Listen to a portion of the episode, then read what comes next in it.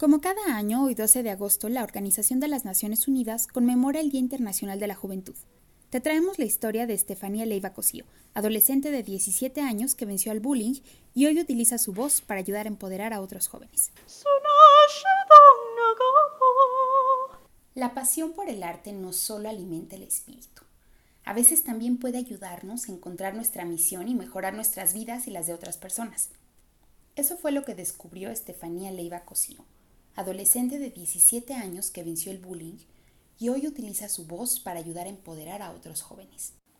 Originaria de la ciudad de Oaxaca en el sureste de México, los gustos de Estefanía, y especialmente los musicales, no eran los que se esperan para una niña de su edad. Aunque apenas estaba en la primaria, Estefanía disfrutaba la música clásica. Como muchas de sus compañeritas, ella también soñaba en convertirse en una estrella, pero no de pop, sino de bel canto, de ópera. Eso le trajo el resentimiento de sus compañeros y compañeras de clase, que se burlaban de ella y la lastimaban. Yo sufrí de lo que es bullying, eh, violencia escolar, cuando yo era muy pequeña debido a un gusto por la ópera que yo tenía. Es algo que los niños no conocen ni los jóvenes o piensan que es algo para adultos o para personas mayores. Y justamente por este gusto fue que empezaron a violentarme psicológicamente, físicamente, de muchas maneras y empezaban a, llamarme que cantaba como viejita, me empezaban a decir muchas cosas que a una niña tan chiquita, pues bueno, le afecta de manera muy fuerte. Entonces, debido a este bullying que yo sufro, logro, mi mamá se da cuenta y logro salir de esta violencia gracias a la música. Con el apoyo de su familia y de su mamá, Estefanía se mudó de Oaxaca a la Ciudad de México, donde además de sus estudios regulares, puede desarrollar su gusto por la música clásica y comenzó a estudiar clases de ópera.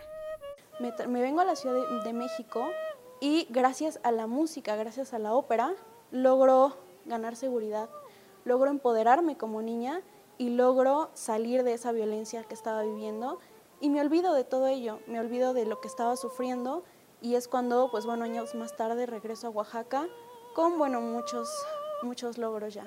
El mismo amor por la música clásica que despertó las burlas de sus compañeros la llevó a convertirse en soprano e ir más allá.